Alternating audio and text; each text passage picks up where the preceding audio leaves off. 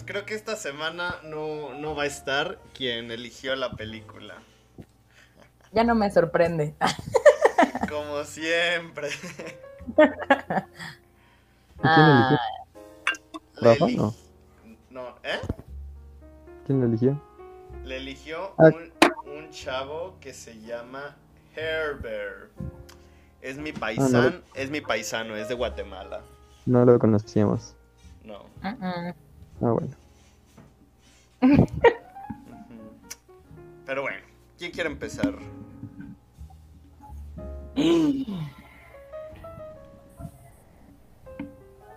No sé si mejor, si quiere empezar alguien más porque hay misa enfrente de mi casa.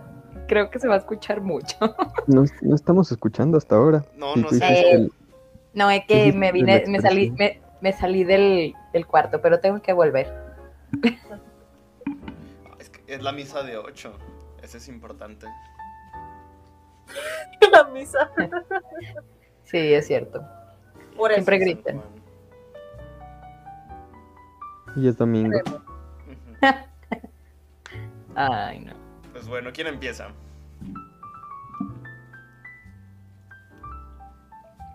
Pues yo ya había visto esta película en la prepa. En la prepa. Sí, en la prepa. El maestro de, la, de filosofía nos la puso. Ah, No, ¿Cómo se llamaba? Humberto, no, Humberto Venegas, creo. Venegas, Marco Venegas. Ven- Ajá. Marco Venegas. Bueno, el punto es que mm, después de ver la película yo le dije, va, profe, nos hubiera puesto Evangelion mejor. Y ahora que la vi, creo que todavía me gusta más Evangelion, pero sí que la disfruté un poco más. En su momento me pareció tediosa, aburrida, pero creo que está buena. Y tiene buen ri- buen ritmo, eh, por cierto. Eh, Estaba pensando que es como película super in- indie, pero con, con ritmo acelerado. Tengo una pregunta. ¿Cómo compa eh, es que no encuentro el punto de comparación entre esto y Evangelion. Ah, ambas son sobre madurez. Bueno, no tanto sobre, no, esta no es, sobre- no es tanto sobre madurez porque hasta la señora está en la B. Pero pues sí son como psicológicas.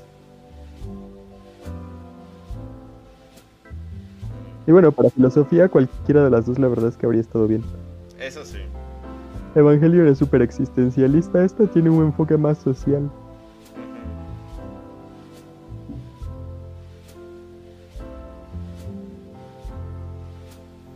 Ataque. Bueno, creo- Ay, ay, perdón. no, iba a decir, creo que ya se fueron los de la misa, ¿verdad? Pero de todas maneras me puse mejor los audífonos. Estaría Es- bueno que hablaras a media misa de Requiem por un sueño. Sí. Pero de por sí creo que los vecinos nos odian porque nunca vamos a la misa que hacen justo enfrente de nuestra casa. Han de pensar que somos ateos o algo así. Pero pues, eh. Y en un lugar como San Juan es imposible. sí, claro, es, es contra la ley básicamente. Eh, este, yo iba a decir, yo vi también, yo, yo vi esta película hace como unos seis años. No me acuerdo, o sea, la vi nada más de esas veces que pues te salen y las ves, ¿no? Creo que estaba en Netflix, ya ni siquiera está ahí. Pero me acuerdo, ah, no sé, no la pesqué, pero luego la busco. Este, me acuerdo que a mí se me hizo como muy larga y ahorita me fijé que, o sea, realmente nada más era una hora cuarenta. A mí se me había hecho como si hubieran sido dos horas y media. Y creo que también me pasó igual, como que al principio, bueno, no sé, no me gustó tanto. Yo no entendía por qué hablaban como, como muy buenas opiniones sobre ella, porque yo decía, ay, güey, es súper tediosa, está bien aburrida y así. Pero pues ya cuando la volví a ver ahorita para esta ocasión, como que sí la ves con otro enfoque, o sea, la verdad sí, sí, la, sí me gustó muchísimo más, se me hizo ahora así que muy lenta y entendí muchas cosas que la primera vez que la vi no la había entendido. Que de hecho dije, ah, ya la vi, o sea, mejor ya nada más me voy a meter, pero dije no, porque creo que no voy a dar una buena opinión porque no me acuerdo mucho de la película.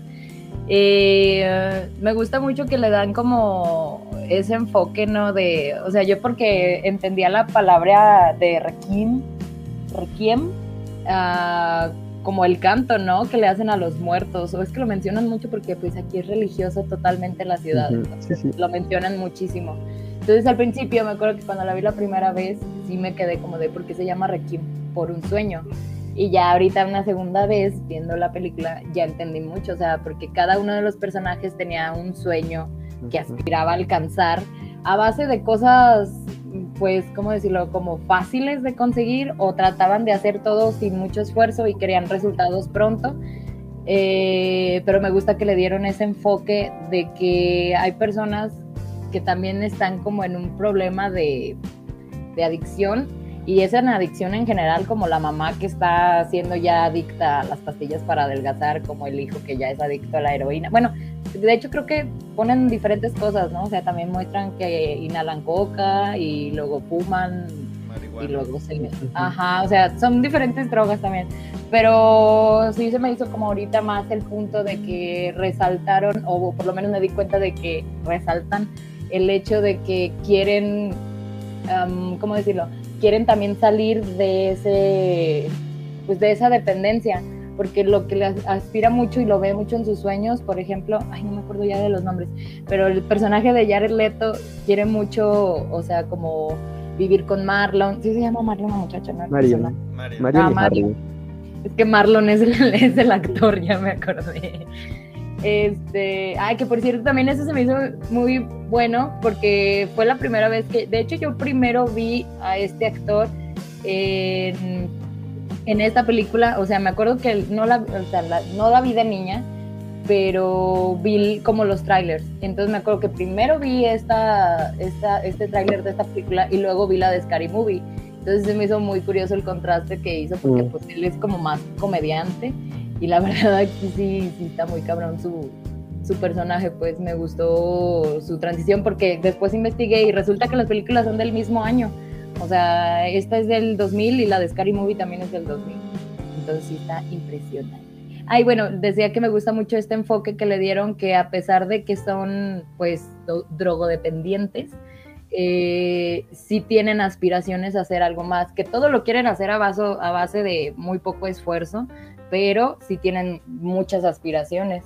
Aunque sean cosas tan, ¿cómo decirlo? Como tan ah, vagas, como la señora que quería ser delgada para salir en televisión, pero era su sueño porque se sentía sola, porque ya no tenía nadie. Bueno, ella se sentía así, que ya no tenía nadie. Bueno, que su hijo ni la visitaba tampoco. Entonces, realmente, pues no tenía algún apoyo familiar en, en su vida cotidiana y lo más sencillo para ella o lo que hace ese discurso que hace con su hijo de decirle como de es que ya estoy vieja, estoy sola, no tengo a nadie y si yo salgo en la televisión todo el mundo me va a amar y todo el mundo me va a querer y así.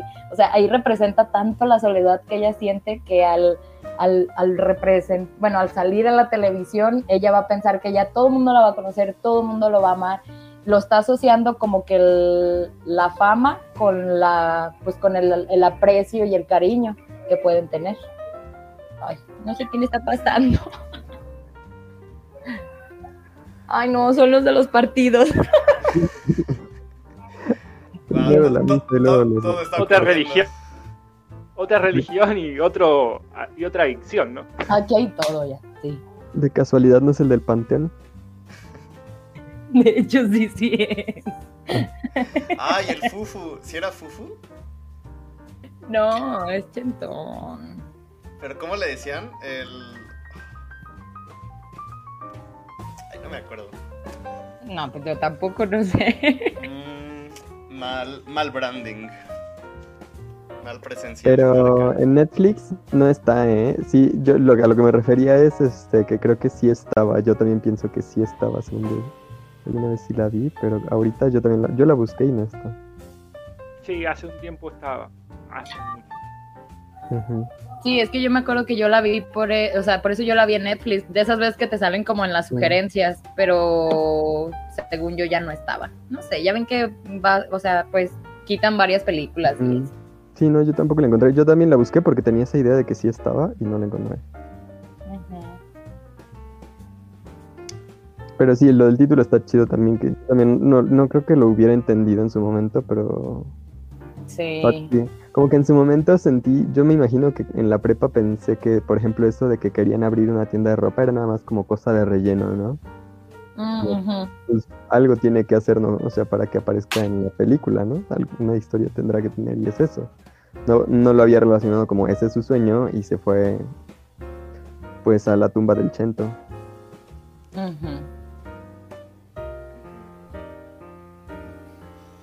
Ataque, ¿a ti qué te pareció? Vámonos para Sí, arriba. sí. Como, como, como decía, eh, la vimos hace un tiempo ya. Eh, no la vi ahora. Sinceramente no llegué a verla. Eh, no es que la tenga tan fresca, pero sus comentarios sí me ayudaron mucho a, a recordarla. Y mientras hablaba a la Jessie, me acordaba de una frase de Cerati que decía, eh, todos somos adictos. ¿no? Eh, eh, a algo. No, no, no es necesariamente que sea la droga o, o cualquier otra cosa nociva. Eh, en este caso la señora, la, la madre, era adicta a la televisión por circunstancias, ¿no? soledad. Y, y- y su adicción era esa. Eh, tan nocivo como es, las pastillas que después luego tomaba. Eh, y y en, en cuanto a, a ritmo, sí, tiene, ti- tiene esa cadencia, tiene una cadencia que tal vez a primera vista nos resulte un poco tediosa, pero tiene eh, flashes y, y- y momentos de, de mucho eh, mucho frenesí este va, eh, va muy rápido en momentos juega con esa con esa ida y vuelta del ritmo cierto donde eh, trata de, de poner lo más tal vez lo más eh, crudo o lo más eh, tremendo para los protagonistas de manera frenética. ¿Cierto? Con que esas escenas pasan a, a casi a super velocidad, pero al mismo tiempo se nota como es que es permanente ese estado. Lo viven permanentemente, a pesar de que pase tan rápido esa secuencia donde ellos se inyectan y donde la mujer se toma, pasan tan veloz, eh, pero nos lleva eh, todo el tiempo con eh, da la sensación como que todo el tiempo están bajo ese eh, esos efectos no es cierto y, y sí totalmente. Seguían un sueño seguían un sueño que paradójicamente terminó siendo una pesadilla para todos u- una historia mínima y una historia entrecruzada que, que bien como decía eh, Carlos que que sí tiene un enfoque social. Eh, tiene un enfoque de, bueno, hacemos, eh, qué recursos tenemos para, para llegar a nuestro sueño. Y en este caso es el, pequeño narco eh, y, y una señora perdida en la soledad, olvidada. ¿Qué sueño tiene? Para seguir, para sentirse viva eh, aparecer en televisión. Eh, historias mínimas que atraviesan muchas vidas que son desconocidas. Sí, es, muy es muy fuerte en principio. Bueno, sus películas son fuertes. Aronofsky hace películas muy fuertes. Me, me gusta mucho esos... em, la manera, la manera que, de filmar, no sé si tanto sus películas, pero sí la manera que tiene, las formas que tiene, es muy innovador, muy, eh, este, muy llamativo. A- al ojo, ¿no? Al ojo, ¿no es cierto? E- e- esos efectos son, más allá de lo, lo que pasa en pantalla, son impactantes como realización. Sí, sí, Pero sí, yo creo que es de estos, es de estos estilos que no son tan preciosistas, pero que sobre todo en el montaje lucen. Eh, respecto a, a lo que menciona, bueno, creo que todos lo mencionamos, que, que es un poco tediosa, es que yo me acuerdo que en, en el salón de clases, cuando estábamos viendo, estábamos ya todos hartos, fastidiados. o sea, de la gente platicando en otras cosas, de vez en cuando volteamos a ver la película, pero estaba todo volumen y cada que sonaba la musiquita, que la musiquita es, o sea, si algo, yo creo que eso es lo que nos lo hizo más tediosa, que solo veíamos la música, porque justo el montaje es súper veloz y cuando se inyectan es, la, es, esta, esta mm, secuencia súper rápida, ¿no? Para todos, cada que se inyectan el como la que se hizo famosa también en Los Simpsons, que, que, es súper, que es súper referida en todos lados, pero que también te da la idea como de que se repite una y otra vez, que es como el ciclo, el ciclo, el ciclo, el ciclo. Como que estás atorado. Y, y la música también, ¿no? Súper mareadora, súper pesada, bien dramática, bien, no sé, muy, muy pesada. Pero efectivamente, y como mencionó Jesse, solo son 1.40 de película que sientes que pasan muchas cosas eternas. Y pensaba, por ejemplo, en la escena donde están en la cama y no pueden dormir, que están vueltas y se ve como rápido, ¿no? Acelerado.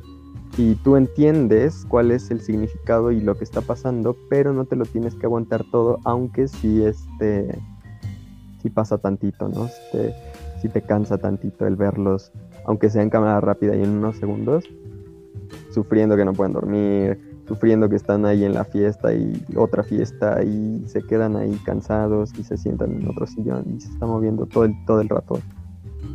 Bien grifos, ¿no? Pero que, al mismo tiempo que se hace tedioso, no es todo lo tedioso que podría ser.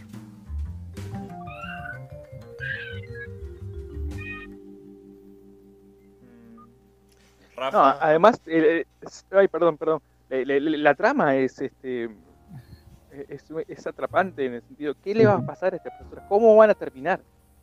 Sabemos que va a terminar mal, pero, a ver, intuimos que va a pasar eso. Eh, y, nos lleva a, preguntar, ¿de qué manera? ¿Cómo, van a terminar? No nos imaginamos que iba a terminar con un brazo menos en algún momento, pero ocurrió.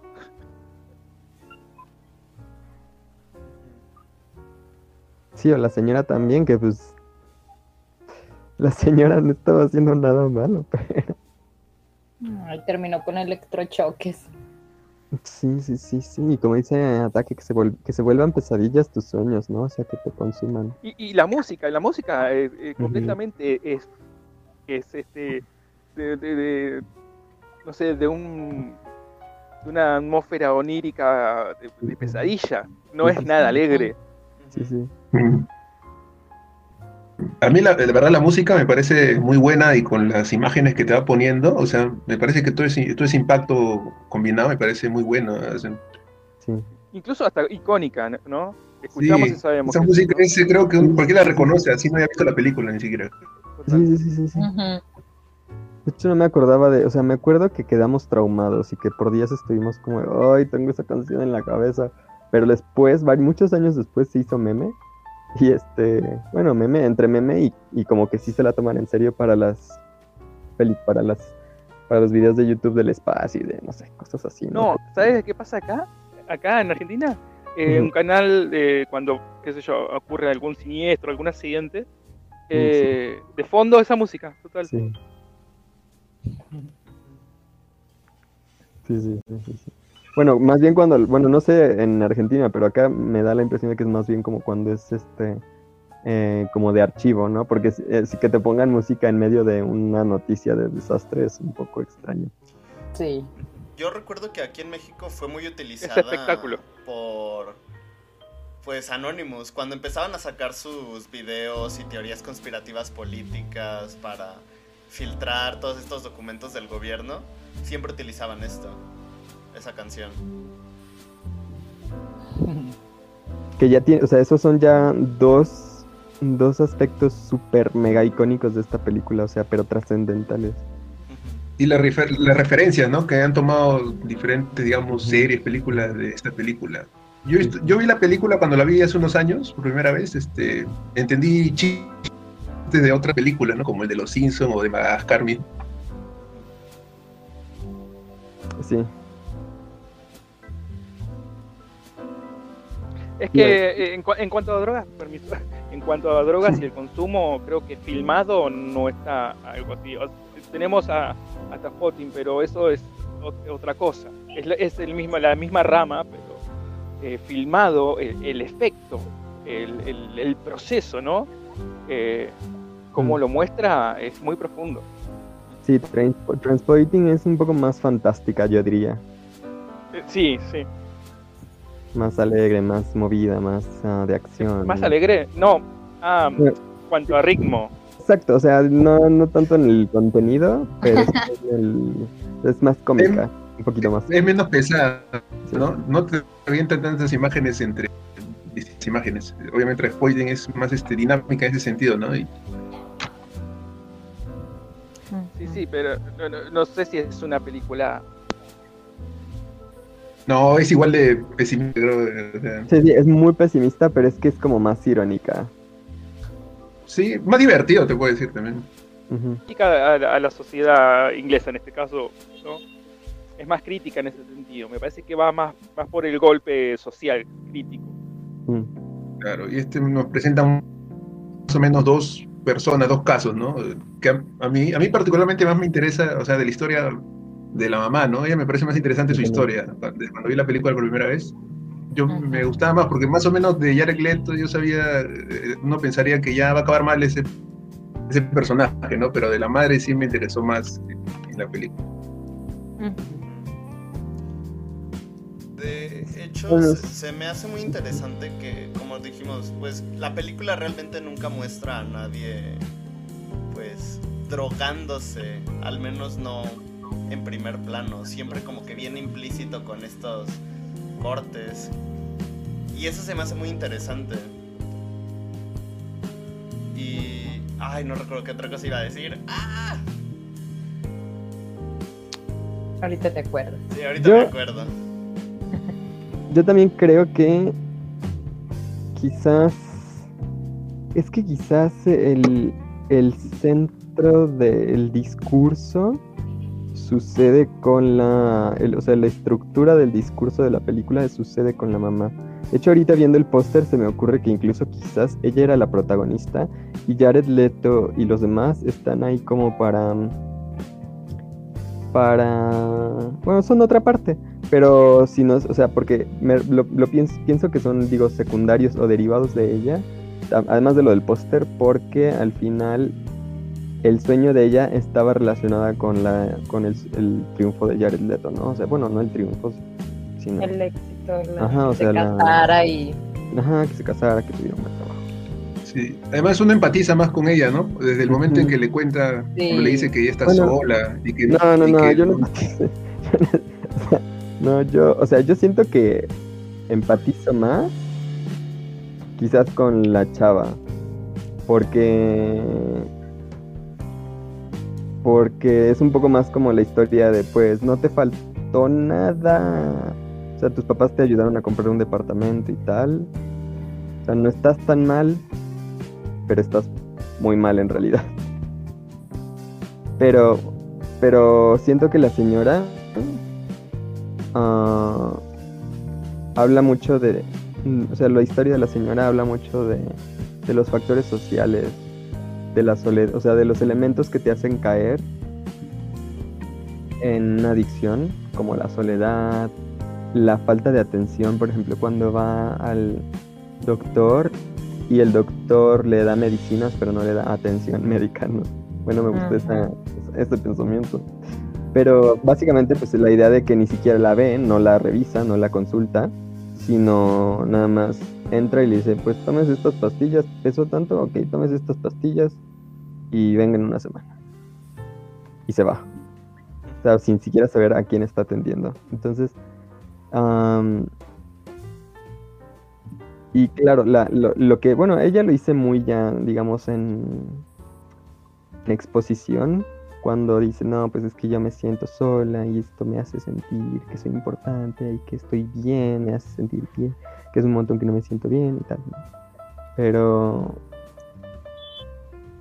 Pero sí, o sea, ah, bueno, lo, también lo de la tele, como las expectativas que, que se presentan desde los medios masivos a los individuos los llevan a sentirse mal consigo mismos y así, a, mismo a consumir, más o menos, ¿no? es la idea.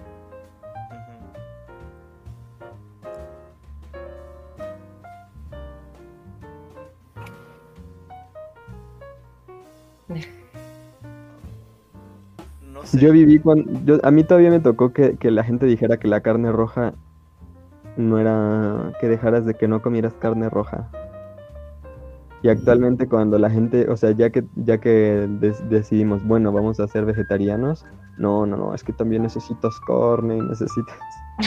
Pero siempre están en, en decir que la alimentación no está bien, nunca está bien. Pues todavía se sigue diciendo eso de la carne roja. Bueno, a mí me lo siguen diciendo.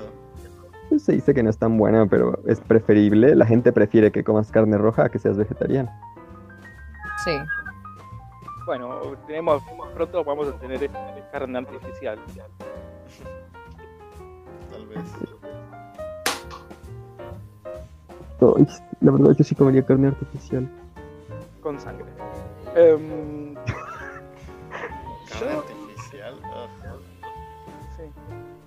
Em, no, me quedé pensando con, con- con este caso de, de- de la señora, de lo que decías de, de esto de, de si ella es la, más protagonista de... Uy, ¿se me escucha? un eco? No, Sí, sí. Escucha un eco. Bueno, un poquito con eco. ¿Voy? Ahora sí. Ahora sí. No, sigue. Sí, sigue duplicado. Ok. Eh, no, pensaba esto, ¿no? Lo, de- ¿Quién, quién este, lleva la historia? Eh, y, y, y también, porque ella, ella no se lo buscaba, ella es la más víctima. en esto, Me parece, ¿no?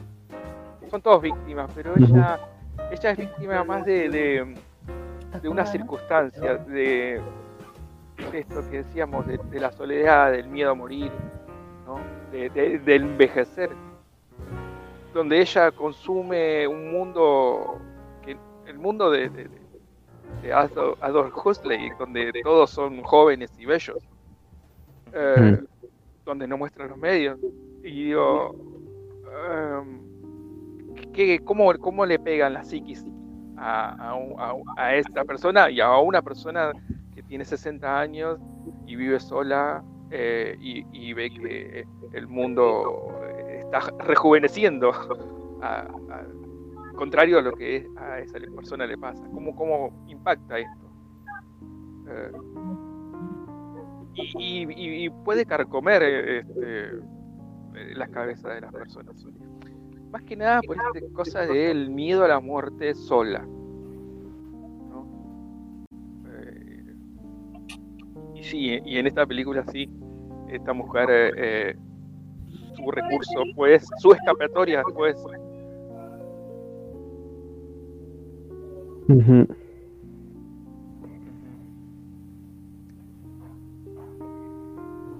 Sí, que en, en Estados Unidos tengo entendido que lo de las medicinas sí es un problema muy cañón.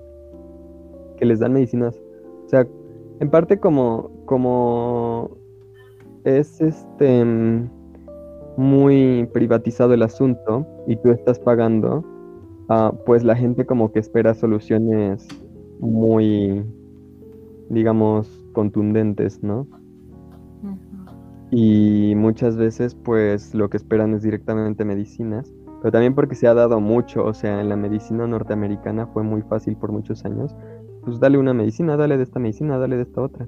Y con el tiempo la gente se ha ido volviendo súper, es como la señora, muy adaptada a las medicinas y no les sirven y necesitan más, pero además al mismo tiempo se van volviendo adictos.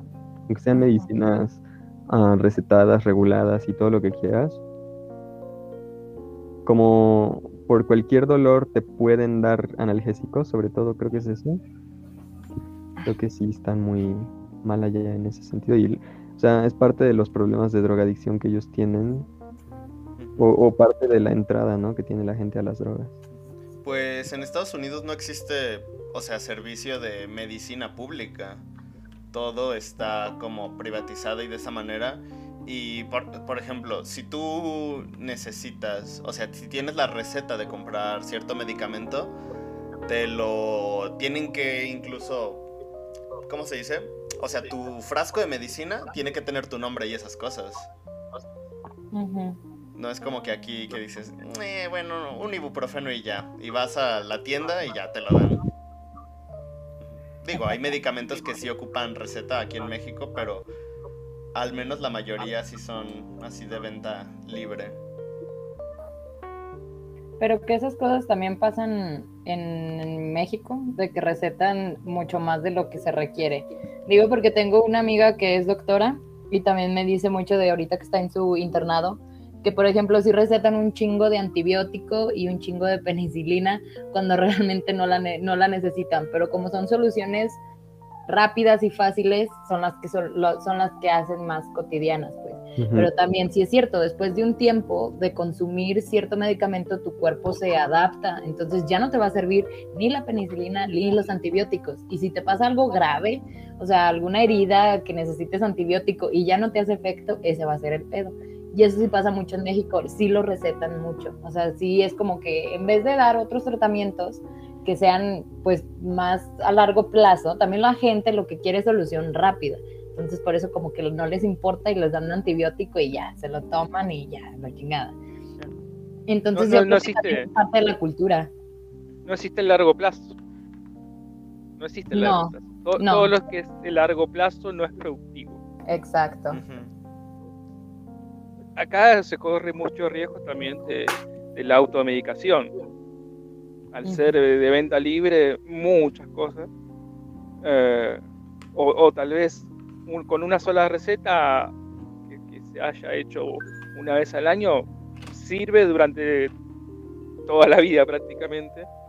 Y bueno, hay, hay personas que, que tienen botiquines y- y viven con un cóctel de, de pastillas todo el tiempo, pero por una decisión propia y desconociendo todo, todas las causas que le pueden dar. Y es gravísimo eso. Sí, que creo que incluso una de las razones más, más este, comunes de dolor de cabeza, una de las causas más comunes es el exceso de medicación contra el dolor de cabeza. Porque como es cafeína o algo así, sí, creo que ah, cambia tu ritmo cardíaco, entonces cuando te duele la cabeza, pues digamos, no sé, aumenta tu ritmo y se regula. Pero te vas volviendo adicto a que la cafeína sostenga tu ritmo cardíaco. Bueno, tu presión, no, creo que no es tu ritmo, sino tu presión. ¿No? Entonces, cuando no tomas, te duele. Entonces tomas y a lo mejor quizás por un momento te deja de doler, pero con el tiempo va a dejar de funcionar y vas a necesitar más, más, más, o te va a doler más la cabeza.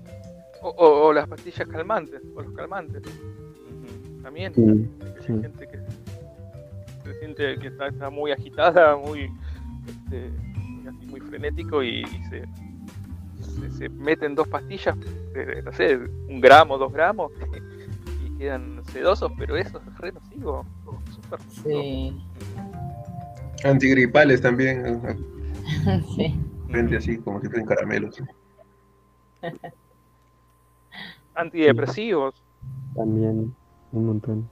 De hecho, esos creo que se usan directamente como, esos son el- de los que muchas veces roban para Mm. consumo ya, o sea, solo, solamente recreativo. ¿Los antidepresivos? Sí. Sí, creo que uno de esos es el Ritalin y creo que ese, ese es súper fuerte. eh, sí, acá se conoce como ribotril. Sí, el lo, lo- lo mezclan con alcohol y bueno. No me había Bueno, puesto bueno, a hablando- pensar eso. Qué raro. ¿Qué Que bueno, hablando de, de las de los medicamentos, de lo mismo de que necesitamos, o más bien estamos acostumbrados a, a respuestas rápidas a, a las cosas. eh, también me, me comentaba esta chava que, por ejemplo, los, los tratamientos de omeprazol, que son como para eh, los jugos gástricos Ajá, y todas las cosas que son más bien del estómago, ajá, son tratamientos, o sea, te venden las pastillas, pero son para un tratamiento de un mes. Y usualmente la gente es como que, ah, me duele el estómago, me tomo una y ya. Entonces decía, el paquete completo es un tratamiento que tú lo puedes tomar y ya no te va a volver a pasar. O sea, te va a pasar, obviamente, en algún punto, pero con menor medida, a comparación de que nada más cuando te sientes mal, te tomas una pastilla y ya. Dice, por eso también tiende la gente a nunca como que solucionar esos conflictos desde raíz, porque como nada más lo haces como una solución temporal, como que, ay, para que ya no me duela y ya, X. Pero son problemas que sí se pueden llegar a tratar con esos medicamentos, que obviamente también tienes que irlo haciendo junto con un doctor, pero eh, se pueden solucionar, o sea, de que ya no vuelvas a tener el mismo tipo de gastritis, si es que haces bien las cosas pero también tendemos, o bueno, por lo menos yo sí lo he hecho, de que yo no soy de que me duelen muchas cosas, pero sí lo he hecho de que, ay, me dio gripa y neta me tomo, no sé, eh, una, un antigripal en la noche, me duermo y al día siguiente ya amanezco bien y ya es como que, ay, ya, ya se me quitó, ya no hay pedo, ya. O sea, yo sí soy así y creo que mucha gente es igual que yo, entonces es un problemón también.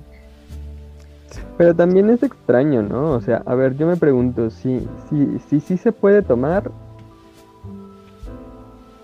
pues ahí está, ¿no? O sea, ya está. Si sí, se pueden tomar esos medicamentos. Y si no se pueden tomar, ¿por qué, por qué son, por qué están disponibles? No entiendo. O sea... No, a mí, a mí me parece que el tema es eh, la frecuencia. ¿no? Ah, ok. y, la adicción. Sí, sí. Bueno, sí, en, ese sentido, en ese sentido sí. Claro, uno puede tomar el, un, no sé, ahora no se me sale ninguno, pero digo, un medicamento súper este, saludable, lo que sea, lo toma a la larga, eso va a perjudicar algo, va, uno está metiendo algo extranjero al, cuerpo. Algo va a perjudicar, algo va a ser por más bueno que sea. El tanto oxígeno sobre oxigenarse, el mm. mismo aire. Pero bueno, en ese, o sea, ahí yo creo que el error está un poco quizás en la información porque te dicen no automedicarte. Cuando a lo mejor tendría que ser, oye, si te pasas con este medicamento particular, te va a pasar esto, entonces no lo hagas. Si te pasas con, si, si tomas demasiado de este otro medicamento, porque por ejemplo eso de, que las pastillas contra el dolor de cabeza te pueden causar dolor de cabeza, yo lo encontré en internet. Ningún doctor, ni, ni anuncios del gobierno, o sea, nadie, nadie te cuenta de eso. No es que yo tome muchas pastillas, en realidad yo estaba buscando como opciones alternativas a las pastillas, porque de hecho cuando me duele la cabeza pocas veces me funcionan las pastillas. Y, y encontré eso. Entonces yo creo que ahí sí que la información. Sí, es mucha la, la desinformación porque, por ejemplo, ahorita que dices eso de que te, te tomas una pastilla y no te hace efecto, es también los niveles de resistencia que tenemos cada quien en el cuerpo, ¿sabes? O sea, por eso también no todo el medicamento es para todas las personas. Por eso siempre te dicen como cuando lo anuncian en la tele, ¿no? No sé si han visto así los spots que dicen como consulta con tu médico, porque realmente sí es necesario que lo consultes, porque tu tipo de resistencia es diferente en cada uno de los medicamentos, o sea, no puede aplicar para todos igual. Sí, Entonces, una persona que pesa 120 kilos contra una de 40. Claro, ajá, también todo eso influye. Tu, tu cotidianidad, ¿no? ¿Qué haces en el día? ¿Por qué, ¿Por qué serían los dolores de cabeza? O sea, todo eso pues tiene que ver. Incluso hasta la ciudad donde vives. Sí, también. Por ejemplo, si vives en una ciudad con una, por ejemplo, la Ciudad de México, que estás expuesto a todo el smog y estas cosas, o en una ciudad como, pues, más cercana al, más cercana al nivel del mar y estas cosas. Por ejemplo, yo, cuando me duele la cabeza, ah, el paracetamol ya no lo tolero. Antes sí, pero ya el paracetamol ya no me hace efecto. Ahora tengo que tomar puro ibuprofeno. Bueno, la paracetamol es un medicamento, o sea, eficaz y libre, así como que, mm, bueno, sin embargo, yo no soy alérgica a la paracetamol, a mí me, fascina. Bueno, no lo tomo, no soy adicta, lo tomo cuando ahora sí estoy que me duele la cabeza. Ah, o sea, que me duele la cabeza no por el estrés, sino me la tomo y me tranquilizo. ¿Pero eres alérgico a la paracetamol? No, simplemente, o sea, como que... Ya no tienes el nivel de resistencia. Exacto. O como que ya sientes que no te hace efecto. Sientes que es como cuando este, dejaste de tomar coca y lo tomas y, te, y empiezas a sentirte mal, así más o menos. Ah, ya te entendí. Suele pasar. y retomando bueno, no sé si quieren decir algo más, porque yo pensaba retomar lo de la película hablando por, de, a partir de esto que es lo de, que causa eh, las adicciones, cómo se. cómo se. cómo se perciben, ¿no? En la comunidad. Porque, por ejemplo, cuando el tipo llega con su brazo todo así medio muerto, al hospital y antes que atenderlo llaman a la policía y, los miran a todos así como, oye, estos grifos. O sea, están en una emergencia médica y lo más importante parece ser mandarlos a prisión. De hecho, creo que los mandan a prisión antes que cualquier tratamiento, pasan ahí la noche. Sí, de hecho, hasta que ya está en prisión es cuando le cortan el brazo. Ya hasta que pasó todo. O sea, pudieron haber prevenido a lo mejor cortarle el brazo. No sé, ¿verdad? Pero a lo mejor se lo pudieron haber prevenido si en ese momento lo hubieran atendido en el hospital. Ay, Sí, sí, o con la señora. Digo, el típico, el típico, la típica terapia de shock, que es una estupidez de la humanidad. Sí. O sea, pues simplemente como. ¿Cómo somos? O sea, al mismo tiempo. Porque la película te muestra que son personas, ¿no? O sea, que tienen sueños, que quieren hacer cosas. Que en realidad no es que estén ahí sin hacer nada y que, oh, solo quiero drogarme y que le joda la vida. Ah, o sea, quieren hacer cosas, quieren salir de eso, no es que estén encantados, saben que está mal, saben que les hace daño, tampoco es que sean estúpidos. Pero pues no sé, las circunstancias los tienen ahí. A lo mejor sus decisiones también. Pero en qué, o sea, definitivamente tienes que estar en unas circunstancias donde tus decisiones sean así de riesgosas. ¿no? O sea, no cualquiera por tomar una mala decisión se queda en la calle y, viviendo de la, de la heroína. Entonces, ¿cómo estamos, o sea, cómo estamos, digo, educados para pensar que la gente que está en esas condiciones es porque, porque, porque son malvadas, ¿no? O sea, son peligrosas, son... Varias. Ajá, son varias, no, no hacen nada por la sociedad. Que tú de pequeño ni siquiera entiendes en qué consiste hacer algo por la sociedad. Tú piensas que significa ser presidente y acabar con la esclavitud. Subir el salario mínimo o algo así. Yo, creo, a mí me parece que viene por, una cuestión de productividad. Son, personas improductivas para la sociedad. Lo que es improductivo no sirve. Entonces, eh, eh, lo, que está muerto para la sociedad, muy parecido a, la anterior película también, mm. la película esta boliviana, donde están al margen, son marginados, no producen, no significan nada. Vamos a encerrarlos o eh, meternos en un lugar que sean olvidados y apartados de toda la sociedad, porque no sirven, simplemente porque no hay un servicio, justamente por eso. Pero sí, más allá de las circunstancias, sí, entiendo lo que vos decís que eh, ¿qué, llevó a esta persona, cómo llevaron, cómo llegaron a ese lugar.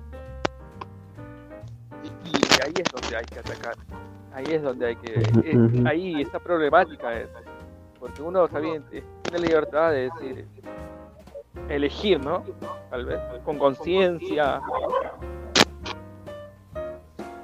con algo de control no sé, consumir ciertas cosas. A ver, recordemos, todos somos adictos, todos somos adictos a algo. Además. No importa, hay cosas más nocivas, otras menos. Pero en cuanto a lo que dice la película, es una droga pesada que, siempre termina mal.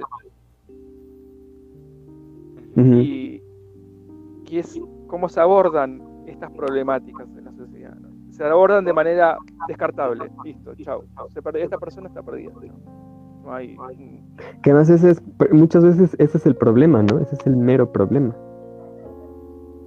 El, que te aparte, el que estés aislado, apartado y tal, muchas veces es lo que te provoca caer en estas adicciones que te hacen sentir bien, a lo mejor no emocionalmente, pero sí física, físicamente, ¿no? Es una cadena, se transforma en una cadena Sí, sí. Que no sé en qué país. Ah, dale, dale. Ah, yo creo que definitivamente sí existe una deshumanización, porque justo como mencionaba Taque, o sea, si una persona está en ese estado es porque pues ya no ya no aporta. Y si una persona no aporta algo para la sociedad, pues lo consideramos algo inferior incluso a un humano, porque un humano es alguien que aporta. Entonces para nosotros es simplemente, incluso por ejemplo cuando vemos estas personas que van caminando en la calle y le dicen a sus hijos, ay mira, si no estudias vas a acabar como ese vagabundo, ese tipo de cosas. Sí. Ajá. Y pasan a ser simplemente como ejemplos, pasan a ser como... ah, ah, es que no encuentro la palabra, como... Pasan de ser personas a ser como estas ideas de lo que no se debe ser o de lo que no se debe hacer. Y por eso la gente, y por eso cuando llegan al hospital así dicen, no, pues están en situación de sobredosis de drogas, pues, ¿qué es lo mejor? No, antes que curarlos, pues simplemente llevarlos a, a alejarlos. O sea, Que porque pues... paciente. Ajá. ¿Para qué tendríamos que ayudar a personas en esa situación si probablemente cuando salgan de aquí volverán a caer en las drogas y esas cosas? Y entonces se crea esta falta de empatía, pues dejamos de ver a esas personas como personas realmente y solo las vemos como una carga. O que es lo que le dice Ma- Mar- Mar- Ma- Marion a Harry, ¿no? Que me hace sentir como si fuera una persona. Ujú. Wow, sí.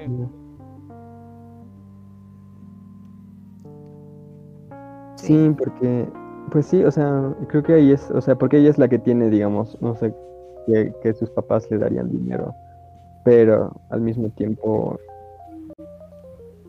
solo este, este chavo la hace sentir como persona, ¿no? Lo que implica que sus padres, ¿no?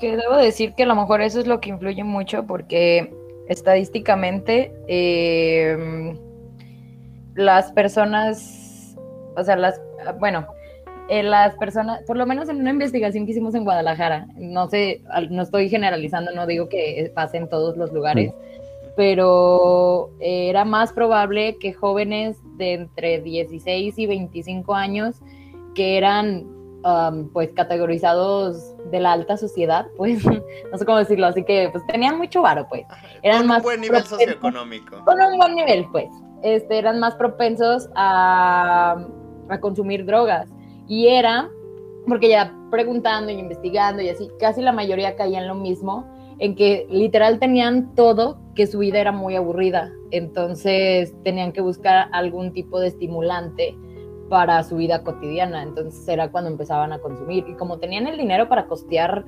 em, pues drogas, entonces lo hacían.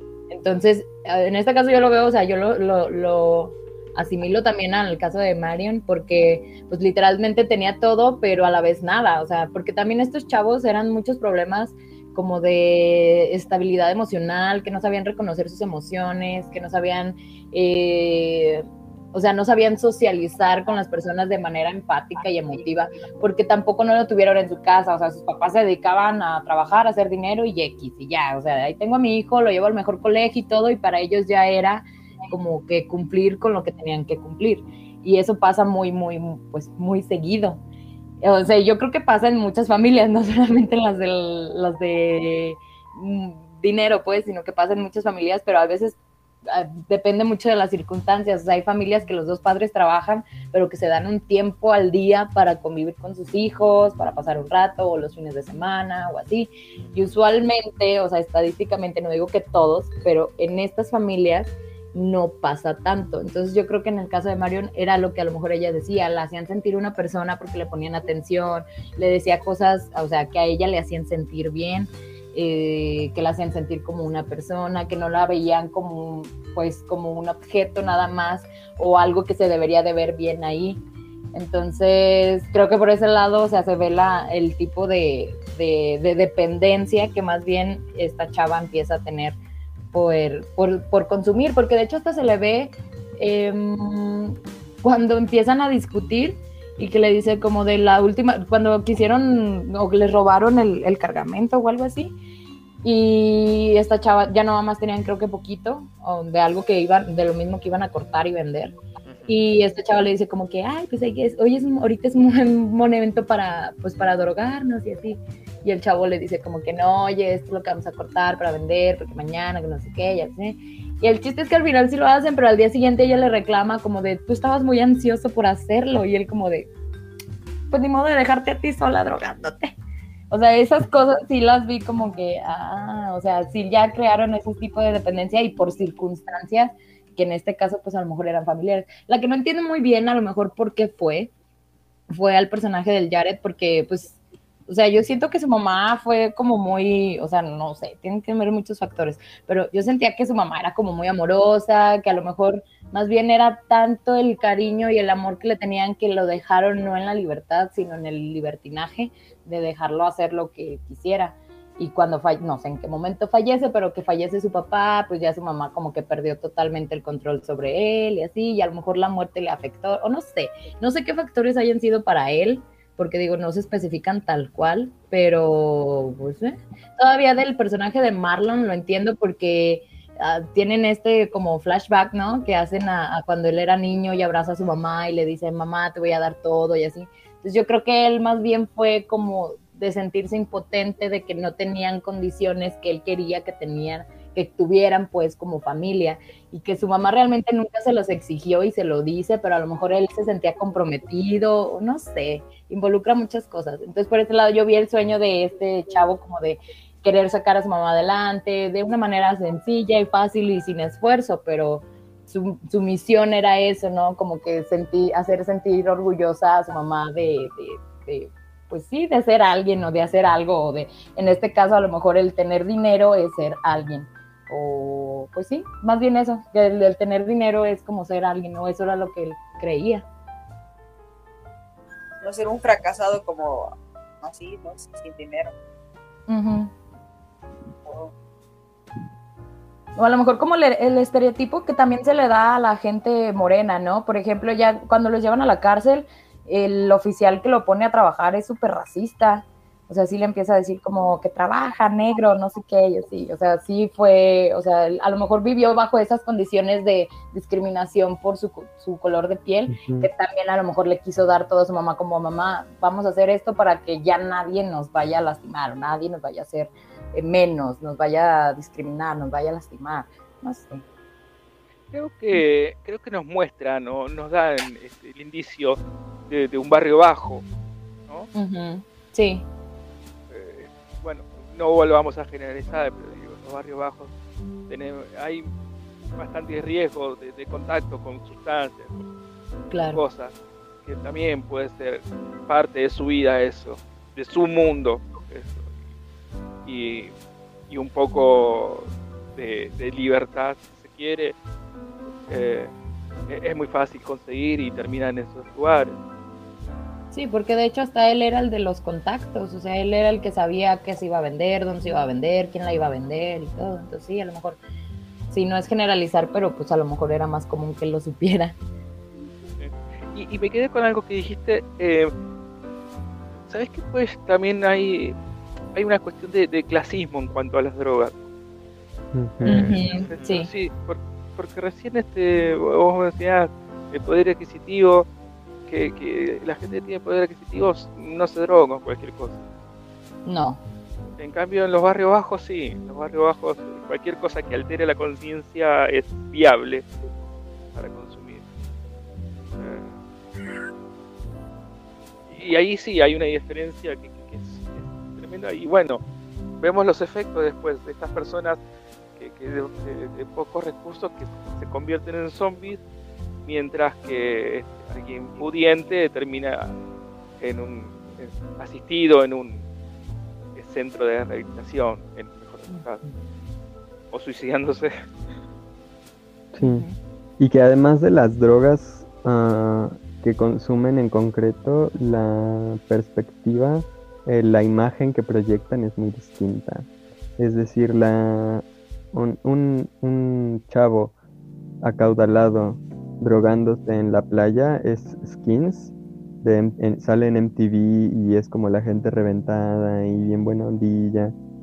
Son los rockstars. O incluso, incluso en Club de Cuervos lo ponían como como la búsqueda espiritual y viajan a Centroamérica a explorar distintos tipos de drogas y encontrar consigo mismos y tal.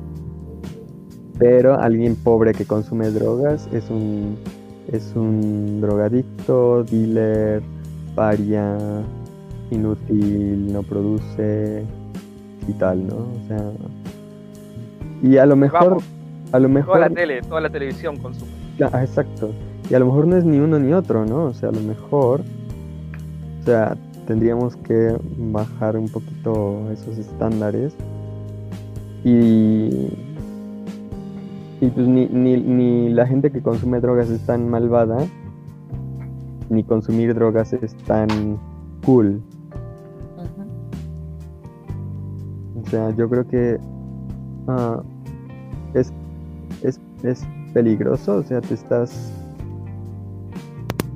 metiendo en, en, en- yo, o sea, yo creo que no hay que, no hay que quitarle libertad a nadie. Y creo que si alguien, si para alguien parte de, la exploración de la vida y del conocimiento que quiera adquirir incluye las drogas, pues no hay, o sea, no hay por quitárselo. Pero lo cierto es que es peligroso, o sea, porque más allá de las de las de las em, de la de las adicciones que pueden provocar las las es- las drogas y bueno muchas muchas cosas en la vida pero en parte de ellas son las drogas despiertan emociones como muy muy ah, profundas o, o aspectos de la psique muy profundos. Y si- no se tiene cuidado sobre esas cosas te pueden causar mucho daño emocional también. consecuencias, ¿no? Eh, a- acá, acá en Argentina, por ejemplo, hay un instituto de ayuda a la drogadicción que se trata de informar ¿no? a, personas que, o no pueden o no quieren eh, salir de ciertos. Eh, y, creo que está bueno porque al, al- menos eh, concientiza un poco eh, el, hecho de usar drogas. Yo creo que es la clave también, ¿no? Tener conciencia de lo que uno está haciendo. Porque luego lo- el resto es consecuencia. Las drogas de por sí no cometen el delito. Son a lo que lleva. Eh, pero sí hay, sí se puede hacer un consumo eh, social, si se quiere, un consumo eh, que, que sea sí, controlado. Exacto, y la, la- exacto, las- quizás es eso, ¿no? Que la sociedad no necesita ah, y prohibirlo tajantemente. No, no, porque eso juega en contra. lo- en la historia lo vimos totalmente. Sí. No sé qué en, pa- en qué país. eh, creo que en Suiza se, se descriminalizaron las, el, el consumo de drogas y lo que se lo que se utilizaba para seguridad y tal, el presupuesto que se utilizaba para prohibirlas se pasó a utilizar para eh, institutos de salud enfocados a lidiar con adicciones. ¿Y qué tal funcionó eso? Creo que muy bien. O sea, el, creo que el- igual en, en, en, en Reino Unido también lo que utilizan más que la prohibición y tal, porque en Reino Unido creo que lo usaron para, el- para prevenir VIH entre, entre drogadictos. En Reino Unido, por ejemplo, regalaban jeringas limpias, ¿no? Al mismo tiempo había campañas de de de ¿Como de pruebas de VIH? no ca- campañas de pruebas sí pero campañas de concientización Ah, y tal ok, ok.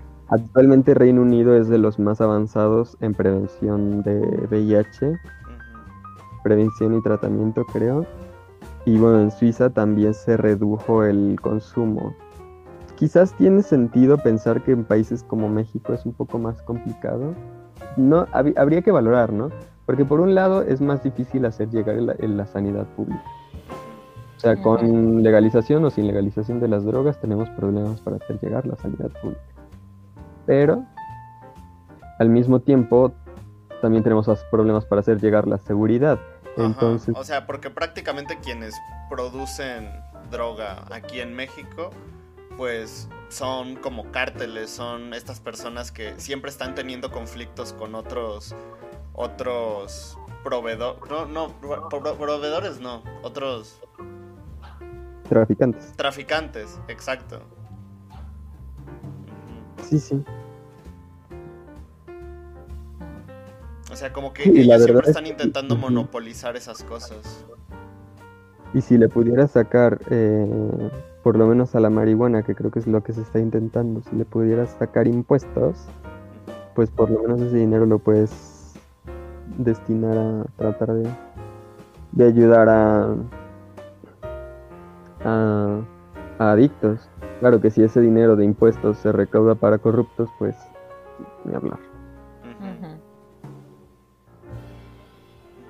Que pues sí, aquí en México vamos como paso a pasito con eso. Con la marihuana, pues ya son unos cuantos gramitos los que puedes poseer y así. De hecho, justamente hoy estaba viendo que ya empezaron a vender una cerveza con cannabis aquí en Aguascalientes. La de la delita. Esa es otra... Esa, esa. Es que la verdad es, es un...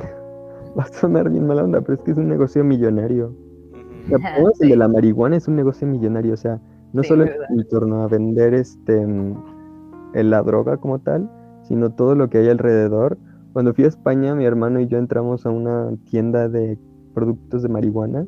Le pre- les preguntamos, oye, ¿y aquí es, es, es legal? Y nos dijo, "Mm, no, pero todos saben que como que sí. no venden marihuana, pero venden un montón de, o sea, venden pipas, ven- venden chocolates, venden, o sea, no sé qué, un montón de cosas. Eso quiere decir que es legal. No, o sea, si te agarran, supongo que, o sea, sobre todo si te agarran vendiendo, ¿no? Supongo. No, sea, pues ellos no- realmente no, es, le- no es legal, no es, le- no es ilegal tener una tienda de productos para Exacto. marihuana, porque realmente no, no hay nada que te prohíba vender pipas, que te prohíba vender sábanas, que te prohíba vender shishas, porque realmente no están vendiendo la droga como tal. Así es, por ejemplo, este, si vas a tener una tienda, se- vas a tener que solicitar un permiso especial, bueno, ante autoridades, porque si vas a vender productos que contenga la droga, que es marihuana y es curativa, bueno, sí, y es está poniendo legalmente, es como si habláramos, oye, sí es legal, porque estamos vendiendo, oye, por ejemplo, dulces, helados, que a lo mejor bebidas de marihuana, quiere decir, y es un hecho que sí está siendo legal, porque está patrocinado por este, no sé por si personas o por No, pero en, mismo, en México, en México sí es, sí va a ser en legal, tiendas. tanto para medicina como para consumo personal. Recreativo. Ujú. Sí, Ujú. Ok, pero, o sea, hay tiendas ahí en México que son exclusivamente para, digamos, quienes No, consumen marihuana, No, no, pero... esas que, bueno, que yo sepa no, pero esa que yo, a lo mejor sí hay alguna que otra, sobre todo en la Ciudad de México. Pero ¿Cómo sería un sí. anuncio? Este, tus accesorios para que fumes marihuana, marihuana no incluida, pondrían así. Pues es, Ajá, que, es, que, es que yo creo que sí renta mucho porque sí ha de costar dinero el, el permiso, aunque sea legal, y yo creo que renta más mm, solo vender los productos de accesorios. Sí, Es aquí en la- Aguascalientes sí hay una, de puros accesorios. Ah, Sí. pues ahí está. Yo no sabía. O sea, Sí, porque la gente pone sus, pone sus, este, mm, como sus tapetitos y ahí venden muchas pipas y venden shishas y, Ajá. y hasta grinders, como moledoras. Ay, mi aplicación favorita. Sí, el Había- uso de- sí, el uso de los puntos, este, cigarros, y ahorita se anda a nivel nacional e internacional, se andan vendiendo ya lo que son los famosísimos estos cigarros electrónicos, porque no pueden legal, legalizar lo que es la marihuana. Unos dicen "No, que es dañino el puro, que es dañino los cigarros, más los malboros, más que porque tienen naconica, que que naco- naquicotina, por ahí esos que son según veneno para ratas, que no puedes porque te da cáncer.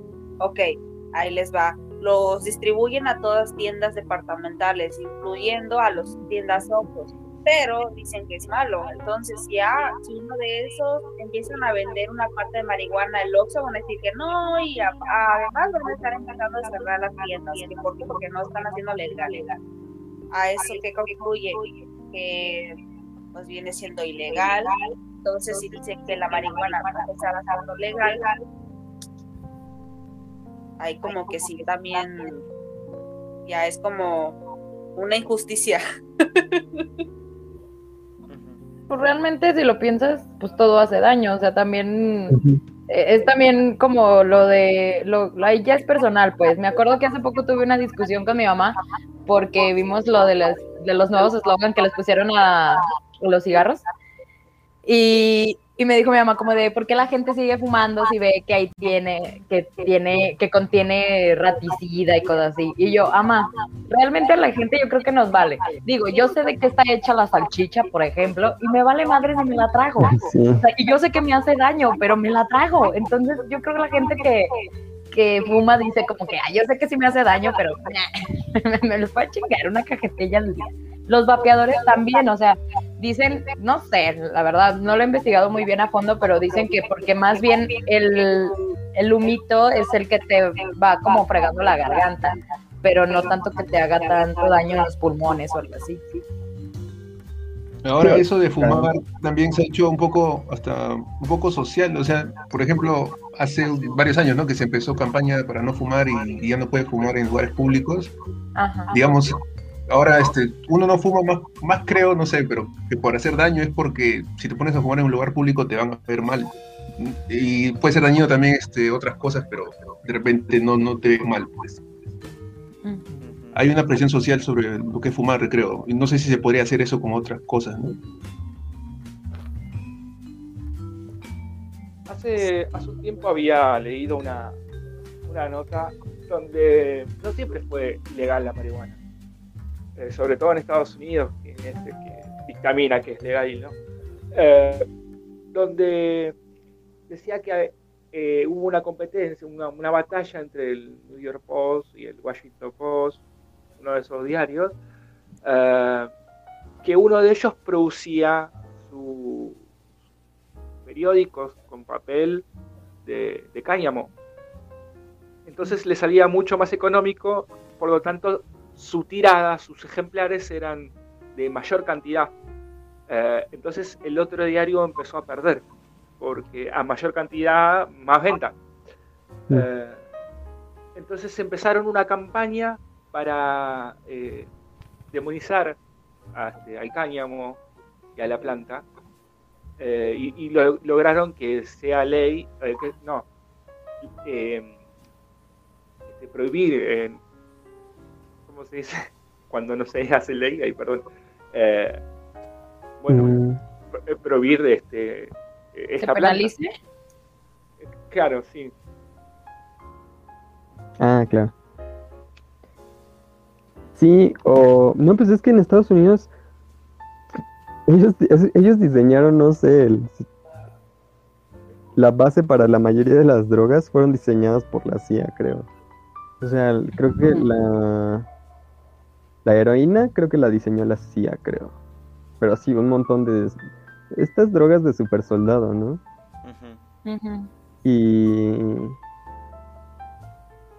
Y este. E Incluso creo que te, que- creo que te rece- recetaban morfina. O sea, te podían recetar morfina y te, te ibas a tu casa con tu morfina. Sí, era legal.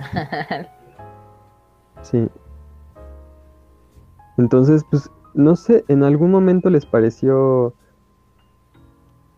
le- este muy divertido, o sea, conveniente ponerse a jugar con eso. Por ejemplo, creo que el- la guerra del opio, no sé por qué, no sé toda la historia de la guerra del opio, pero sí sé que consistía en que el Reino Unido quería vender opio en, en China, y creo que el, el gobierno, o sea, pero estaban así propa- este, vendiéndolo como supermasivamente y tenían un problema de salud muy cañón.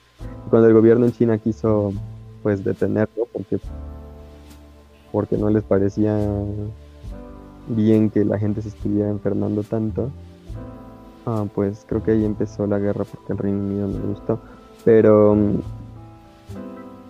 pero pues o sea, son son armas ideológicas y biológicas lo de las drogas. O sea, también el prohibir las drogas en, en, en América ha permitido que Estados Unidos intervenga en, en la seguridad local de mucha, de muchos países. Digo, de México ni se diga, o sea, ni se diga de México. Al mismo Por tiempo- hay una connotación política Sí, sí. enorme, eh, geográfica, total.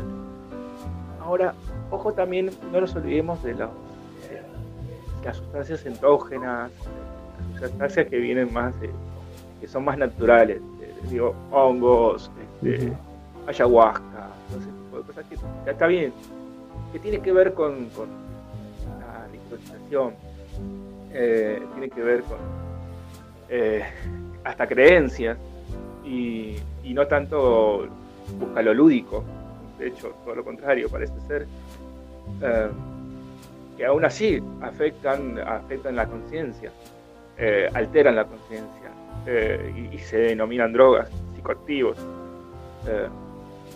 Y de esas, por ejemplo, acá en Argentina no hay le- legalización, no hay legislación.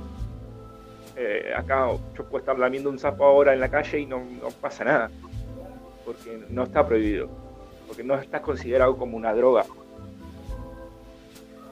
Igual es imposible conseguir un sapo, de eso, bufo alvarius, no sé cómo se llama. Ajá. Sí, acá en México también se hace turismo para eso incluso.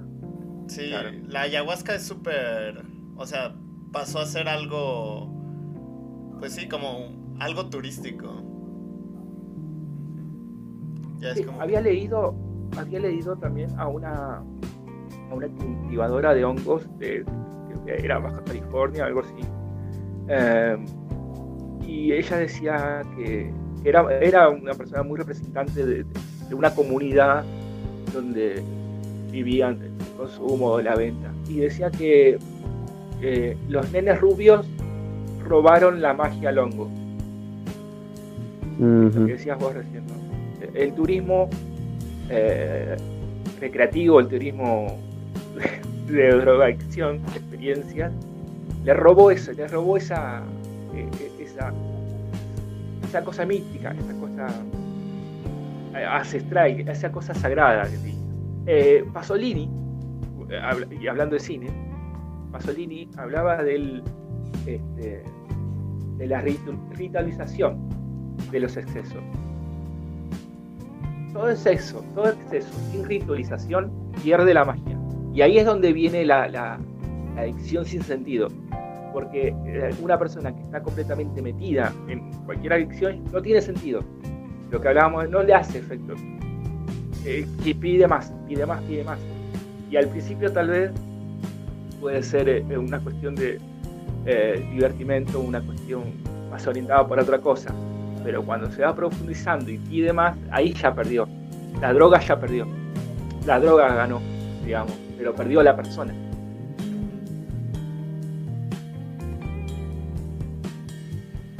Pues Sí, fíjate que ahorita que dicen. Ah, espera, tú dale. Perdón, rápido. De hecho, este, en, en la carrera una amiga hizo una, una, una investigación, estaba pla- planteándose hacer su tesis sobre plantas alucino o ajá, plantas alucinógenas y su representación en textos coloniales. Y, y hablaba de que creo que había visto algún documental o alguna investigación sobre un chamán que recibía turistas y decía que pues gracias a creo que hablaba particularmente no sé si era el, el, chamán o nada más mi amiga pero de textos de Carlos Castañeda que justo ac- acabo de ver que es peruano y se nacionalizó estadounidense. Y este y como él, él hablaba creo que él escribió mucho sobre los rituales con alucinógenos en, en el centro y norte de México.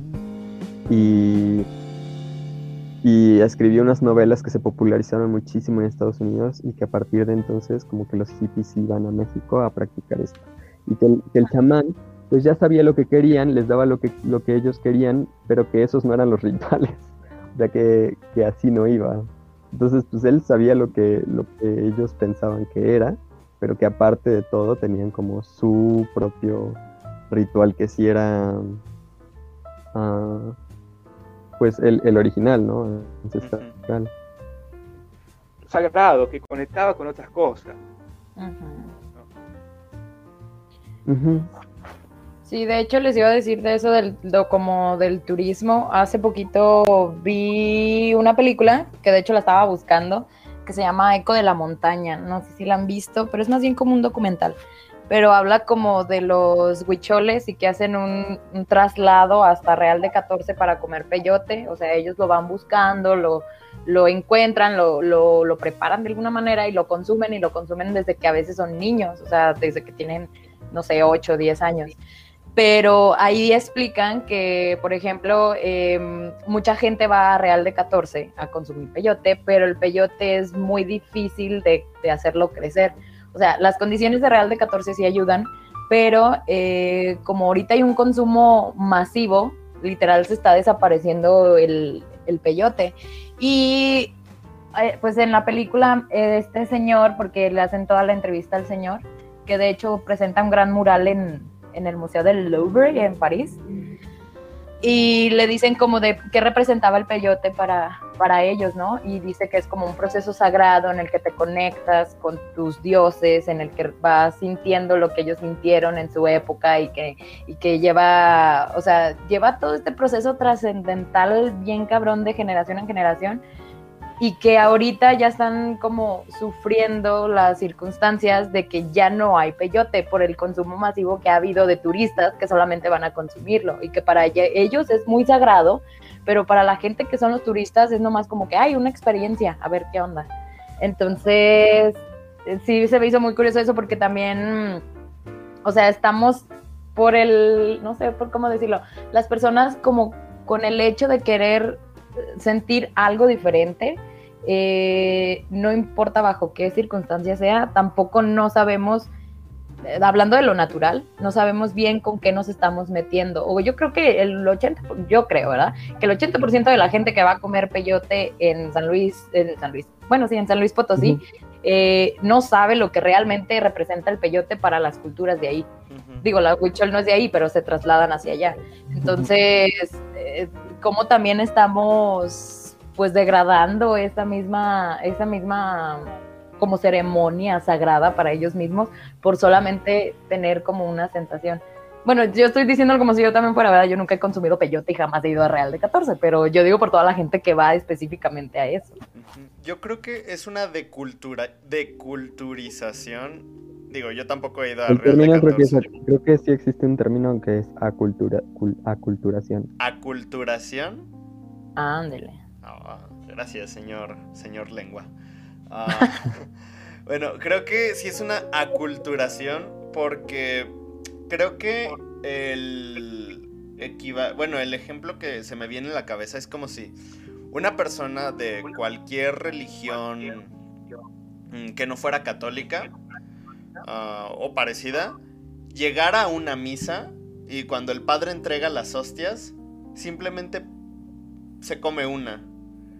¿Por qué? No, no tanto porque diga, ah, estoy comiendo el cuerpo de Cristo, sino porque pues es como, "Eh, vamos a ver qué tal está. Y es como. ¿por qué está tomando estas, ¿cómo se dice? Pues sí, está tomando estos rituales de los que no forma parte, que ni siquiera conoce, simplemente para... Digo, yo creo que está bien vivir este tipo de experiencias, pero también si haces este tipo de cosas simplemente sin saber contra qué elementos culturales estás eh, atentando, pues como que pierde todo, porque realmente hay gente cuyos, o sea, cuyo estos cu- estos rituales representan tanto no solo para estas personas, sino pues para la historia de esa población en general. Y que de repente se empiecen a llenar de personas que simplemente lleguen y los vean como algo turístico y que los vean como pues estos animales enjaulados en los circos. Pues volvemos a lo mismo, creo que es una deshumanización, ya no tanto de las personas o de este segmento de la población, sino de la cultura de la que No forma es casual. parte. No, no, no es casual que ocurra esto. No es casual, ya pasó. Digo, eh, eh, los romanos, con, con sus orgías, eh, los dejaron, en un momento dejaron entrar a todos. Porque dijeron, ah, ¿les gusta esto? Esa era su droga en ese tiempo. Ah, ¿les gusta? ¿Quieren ser parte de esto? Y era ritual al principio. La- las orgías eran rituales. No, no eran solamente, bueno, vamos a a tener relaciones todos. No, llevaba una carga, había una carga ahí. Ah, después se vio que a partir de eso podían ganar a toda la población. Entonces dijeron, bueno, dejémoslos entrar. Y eh, pasa con el mundo de las drogas. Ah, eh, está prohibido, pero queremos, entran, se filtran, la gente se filtra y se pierde el, algo que está en el, algo que, lleva un mensaje, algo que, que, demanda una búsqueda, porque ahora es muy fácil, pongo eBay y me consigo un hongo y listo, pero no se trata de eso. Sí, yo creo que ahí, bueno, yo por un lado creo que tiene que ver con el contexto. Porque una cosa es lo de lo, que dice Jesse de, de, se está acabando el peyote, se está extinguiendo la planta y la gente tiene problemas para conseguirla y se meten en su ritual que pues además es un, es un super trabajo caminar y migrar y, y todo, ¿no? Contra, pues es el pan de cada día también. Pero además, o sea, por otra parte, el, catolicismo es una, cultura como de recibir a todos. Pero además, es que yo, estoy pensando en el, capítulo de los maestros del aire de, de, la, de Avatar.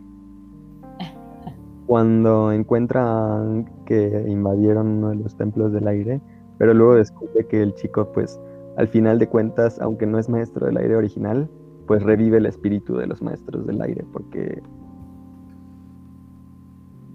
pues tiene el mismo, los mismos ideales de libertad y, y, y, pues de volar, ¿no? Entonces, uh, por una parte no, no o sea, a mí, a mí me parecería feo que las culturas fueran como, no, no, yo nací aquí, yo crecí con esto, cierro la puerta y los demás que se vayan a sus culturas. Y pero sí que, o sea, sí, sí ser un poquito conscientes, ¿no? Sí, digo, o sea, por ejemplo, aquí en este caso que les digo, los huicholes son de Nayarit y van hasta San Luis Potosí solamente por este ritual que tienen. O sea, también, sí está medio canijo.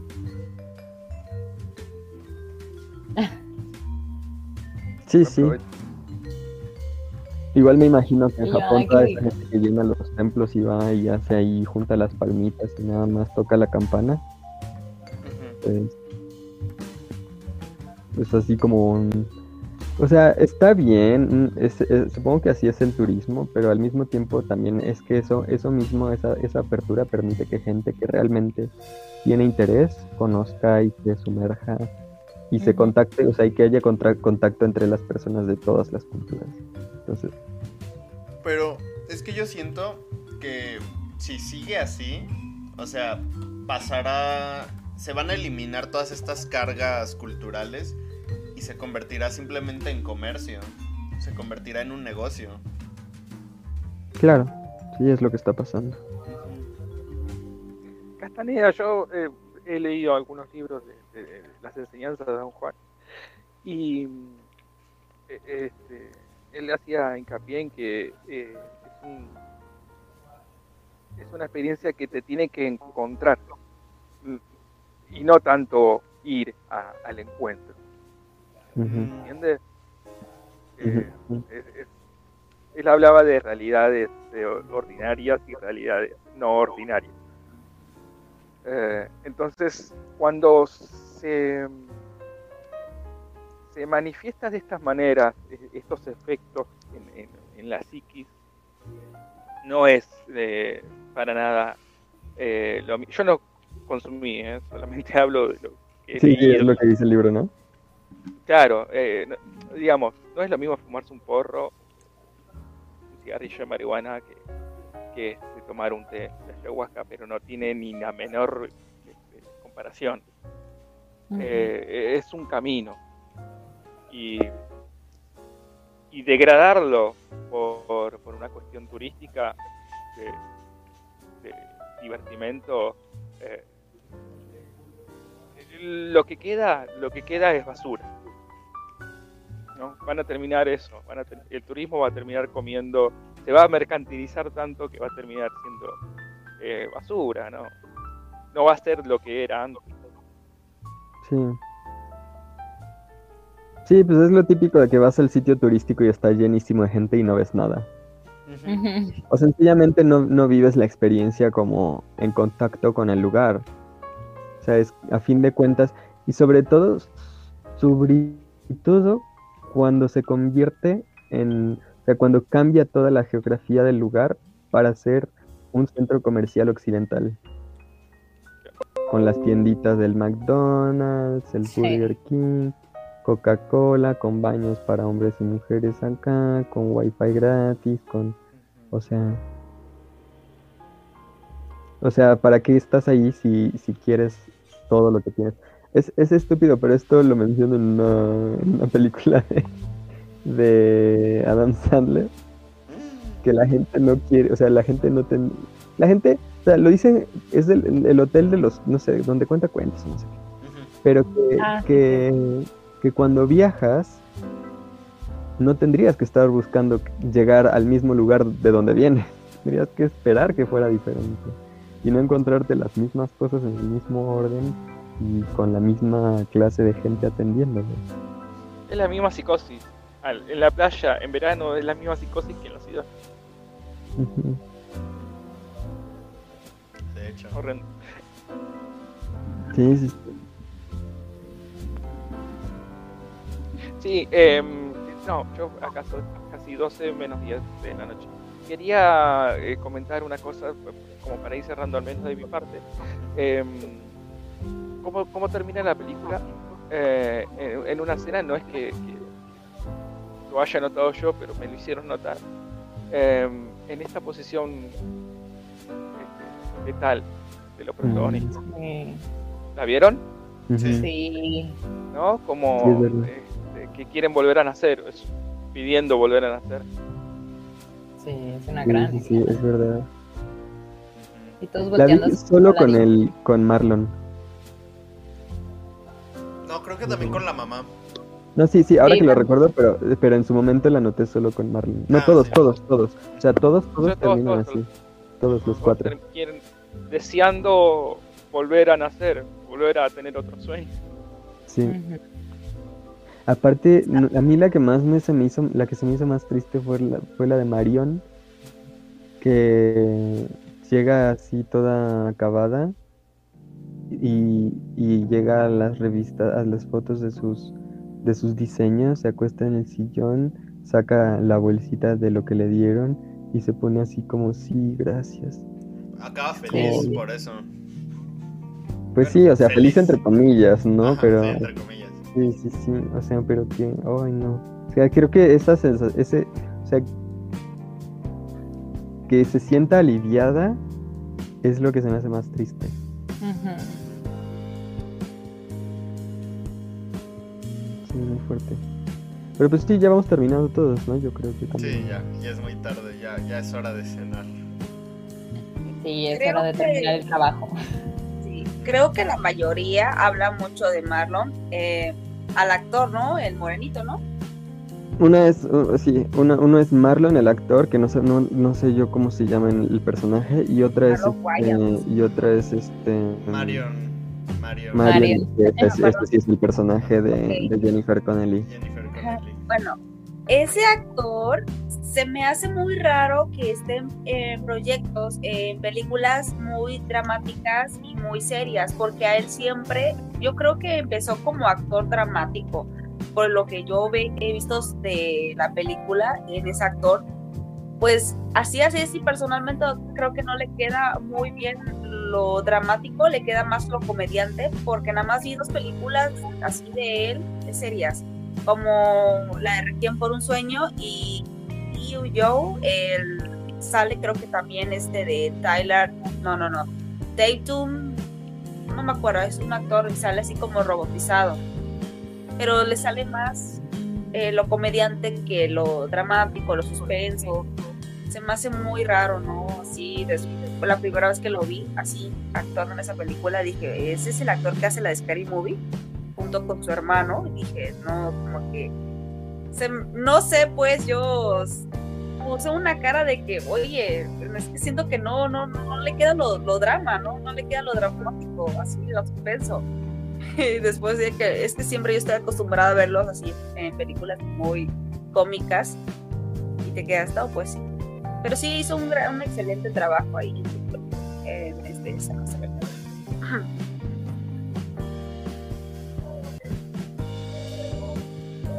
Digo, yo sí creo que sí hizo como... ah, bueno, a mí me sorprendió porque eh, me acuerdo que cuando recién vi la película hace mucho tiempo, sí me acordé de él y sí como que esperé en algún punto que él fuera gracioso, pero al inicio. Ya después vi que de verdad su papel se lo tomó muy serio y realmente en ningún momento hace algún comentario que sea chistoso, sino que todo lo fue tal cual, o sea, su papel lo dictaba, pues. A mí me sorprendió, digo, para ser un pues comediante, se me hizo muy bueno. Es como a Jim Carrey, ¿no? Que este, que él es más, es más comediante y rara la vez que lo ponen en una película dramática, te quedas, no, oye, no le queda. Es pero como- ¿cómo Ajá. me gustó a mí Jim Carrey? O sea, yo sí, yo sí en... Ay, la que tiene el título largo. Eterno resplandor de una mente sin Sí, recuerdos. Me gustó mucho. Me gustó mucho verlo así, o sea, yo me sorprendí, pero para muy bien. A mí también me gustó mucho la del número 23, que también la hizo Jim Carrey. Me gustó mucho Ujú. esta película. Sí, sí. Eso, bueno, yo creo que son. Son. Para, para los dos actores, muy buenos. Ah, pues incluso Adam Sandler cuando hace películas serias. Que las Diamantes en películas Bruto, serias- ¿no? Algo Las así. películas serias se le dan mejor que la, la comedia. La comedia, sin duda. Sí. El problema es que pues la comedia vende y ganan más. Y Sí, sí, necesitan comprarse sus helicópteros. Claro. como a Will Smith empezó como comediante, no como el príncipe de rap, ya después iba, iba actualizándose el actor y ya después em- empezó como nació un- después como un actor dramático. Ahí está la de Siete Almas, por ejemplo.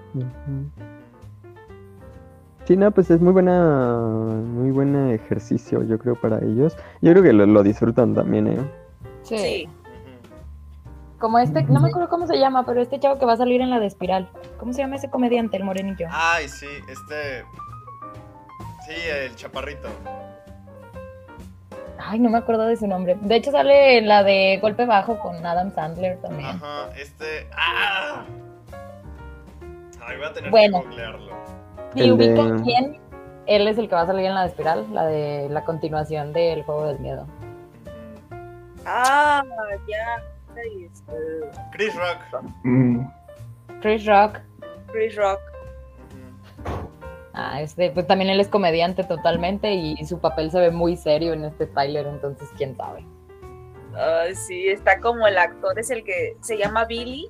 Sale en la película de Payaso Eso, parte 2. Dice que él jamás ha estado en películas así, así de terror, suspenso, dramas. Es la primera vez que hizo un proyecto así, pero sí le, le costó mucho trabajo eh, tener seriedad en una película así. Y él, como siempre, se la pasó pues como comedia. Es como, digamos, Eugenio Derbez eh, es actor mexicano, súper comediante y es muy raro que lo metan en una película seria, ¿no? Te quedas, no, es que con él, con este cuate no, no paran de reír, por eso todos hasta ya se salen del set porque no aguantan la risa. Pero no tiene ninguna película que sea dramática, ¿o sí? Sí, O sea, o por lo menos Sí, pero a él no se le da tan bien, yo creo. Es que, o sea, a lo que yo me acuerdo, las películas que yo he visto de él, o sea, llega un punto en el que dice algo, o sea, que trata de hacerlo comedia también. No digo que toda la película, pero al menos alguna Sí, escena. también, también es. Por ejemplo, la nueva que salió con. Ay, sale Geo. Geome. No, no, no, no, no. Es una película, se trata de. Ay, ¿cómo se llama? Del planeta Tierra. Geo. es- no, no, no, no recuerdo. Sale con otro actor, incluyendo a Eugenio Derbez. Es un as- astronauta y no, no, no hace escenas así, pero como que quiere dar una poquita de escena que da risa, pero pues, creo que ay no recuerdo cómo se llama la película apenas la vi y ya tiene como ¿no? unos dos años o tres años creo que la la, sub- la publicaron en los cines. Mm, no, no sé de cuál sea. Ay, bueno, es Geo. Ay, empieza con Geo. Pero Lo se único trata que se me acuerda es que atormenta. Geotormenta, ¿Qué eso. Sí, es. Ah, ¿Sale Eugenio Derbez? Sí, sale Eugenio Derbez. Es que nunca la vi. No, se las recomiendo y créeme que van a, si ven la película toda completa y va a salir el actor, como que te quedas, oye, ¿por qué incluyen a Eugenio Derbez? O sea, ¿qué tiene que ver? Pero bueno. Ah. La verdad es que yo la quité justo cuando vi que salió Eugenio, Eugenio Derbez. Ah. Eh, O sea, ah, la verdad, la verdad, les voy a contar. Bueno, no, si quieren véanla. Yo no la No, vi. sí, no, ¿De qué no, no. Tal vez la vea en algún punto. cuenta- A ver, cuenta tu cuéntala. experiencia. Estaba, es que la puse con mi hermano. En, estaba en Netflix, creo. La puse con mi hermano y este. Y. O la puso. No, sí, ya la puse yo, creo, pero como que la íbamos a ver los dos. Entonces, pero a mi hermano le caga que yo siempre hab- hablo, hablo en las películas. Aunque, aunque parezca muy exigente a la hora yo de ver películas, no. Ah, entonces, pero estaba, estaba como, como quejándome de, o no sé si quejándome o me daba risa así como inconsistencia, todo lo dramático que era la película, no sé, algo me daba risa y estaba ahí, no, y ahora va a ser esto, no, y ahora va a ser aquello, ay, sí, claro, bla, bla, bla, bla. Y cuando veo que, que sale el astronauta mexicano y es Eugenio Derbez, hermano, se carcajea y quito la película. sí, ya vi que sale Eugenio Derbez. Ah, Sí. Ay, no.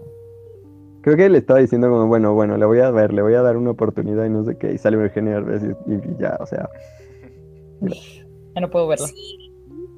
No nada porque más en aparte esa es que Eugenio. Derbez, es que el, pro- el problema que yo tengo con Eugenio Derbez en Hollywood, que podría hacer lo que quisiera, o sea, a mí no me, no me, no me molesta. El problema es que va y les, y les baila el teatrito del estereotipo mexicano en sus películas, en todas, en todas. Ah, Y el sonidito, ¿no? De. No, Ah, no, no, o sea, en todas es el estereotipo mexicano. Y, y, y en todas él es el chiste por ser el estereotipo mexicano. Entonces, Sí. o sea, y para, para que luego venga que poner el cine mexicano en alto, que, que sí, que no sé qué, que bla, bla, bla.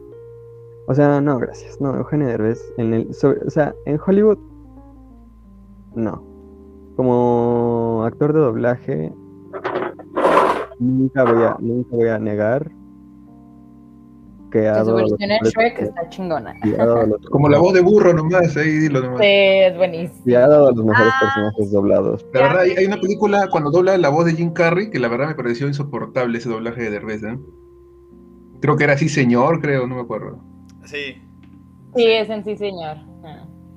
Bueno, es que yo me acuerdo, o sea, yo, yo con, con Mushu y con, con Burro ya tengo suficiente, pero... Sí, claro, ahí sí es buenísimo. No, y déjate de que cuando, bueno, obviamente, este, pues, es como tú dices, Carlos, estereotipos así en sus películas y le incluyen la voz verdadera de Eugenio Derbez en vez de otro, otro voz de doblaje, ¿no? Pero siempre ponen el de Eugenio Derbez para que pues, le encuentren el chiste, pues. Ujú. Y yo vi esa película Geo Tormenta. Y. Ah. Este. eh, sí. Eh, sentí que perdí. Que me robaron dos horas de mi vida. Eh, aún, no aún no conociendo a Eugenio Derbez. Sí, yo soy bueno para eso de dejar de ver películas.